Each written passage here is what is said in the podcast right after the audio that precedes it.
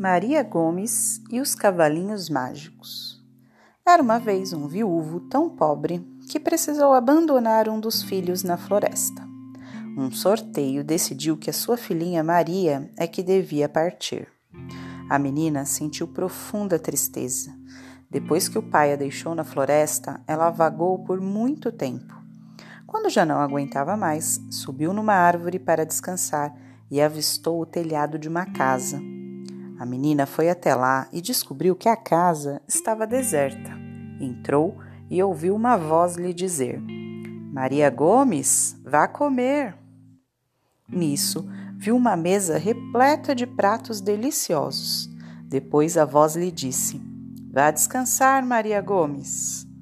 Ela foi até o quarto, onde encontrou uma linda cama, e assim viveu durante muitos dias, até que a voz lhe disse: Amanhã haverá um cavalo branco esperando por você.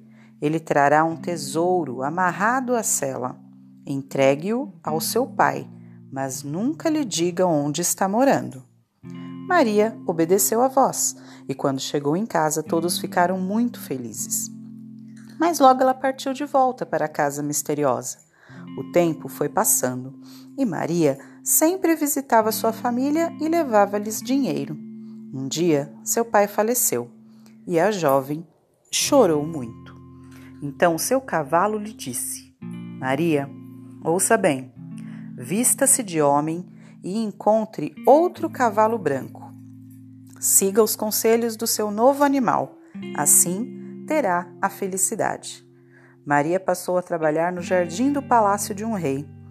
Mesmo pensando que Maria fosse um jovem, o filho do rei se apaixonou por ela Preocupado, o príncipe dizia à mãe: Minha mãe do coração, os olhos de Gomes matam. São de mulher, sim, não são de homem, não. Certo dia, o cavalo deu um estranho conselho a Maria: Esta noite, tire o chapéu, deixe os cabelos soltos e depois abra a janela. Acontece que justamente nessa noite o príncipe insone passeava pelo jardim quando notou a janela aberta, resolveu espiar se o jardineirinho dormia. Ao avistar a linda Maria adormecida, percebeu que estava certo. Havia se apaixonado por uma bela jovem. Entrou no quarto, declarou seu amor e pediu a mão da moça em casamento.